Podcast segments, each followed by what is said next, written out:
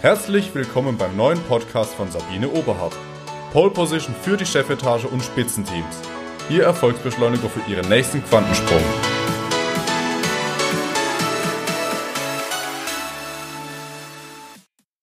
Gehören Sie zu den Menschen, die an einem Freitag, der 13. am allerliebsten zu Hause bleiben würden und dann abwarten, bis dieser Tag vorüber ist? Wenn Sie dann doch das Haus verlassen sollten und Ihnen auch noch zu allem Übel eine schwarze Katze begegnet, die von links nach rechts läuft, dann ist der Tag so richtig gelaufen. Denn es gibt tatsächlich viele Menschen, die glauben, dass Freitag der 13. und schwarze Katzen kein Glück bringen. Diese kommen dann ins Büro und der Tag läuft nur schief.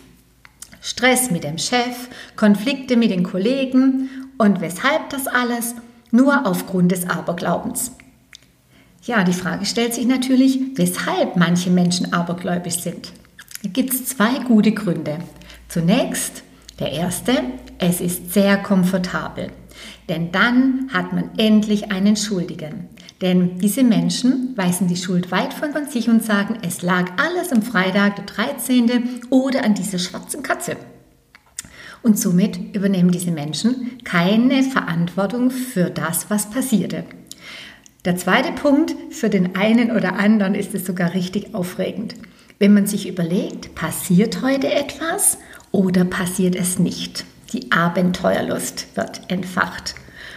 Woran liegt es denn dann tatsächlich, weshalb manche Menschen auch noch am Freitag der 13. Pech haben? Es liegt an der selbsterfüllenden Prophezeiung.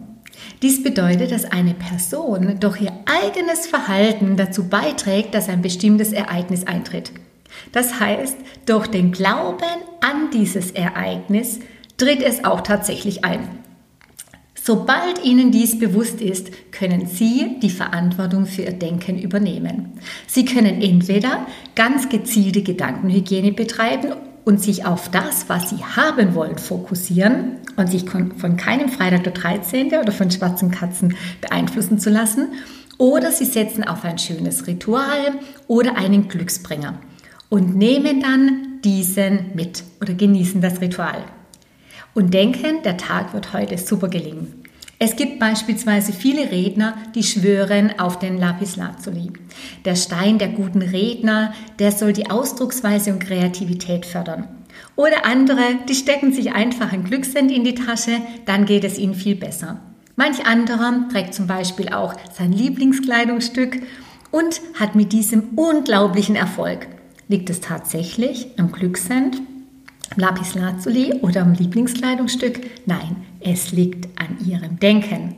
Deshalb übernehmen Sie Verantwortung für Ihr Leben. Das heißt, überlegen Sie sich, wie Sie leben wollen und handeln Sie entsprechend. Holen Sie sich Ihren persönlichen Glücksbringer und glauben Sie daran, dass er Ihnen die Türen öffnet, Gespräche erleichtert und Ihnen Ihr Leben viel leichter macht. Schon Henry Ford sagte, egal, ob Sie denken, dass es so ist oder nicht. Sie haben immer recht. In dem Sinne, denken Sie heute an etwas, das Sie haben wollen. Ich wünsche Ihnen tolle Erkenntnisse und einen sensationellen Tag. Ihre Sabine Oberhardt.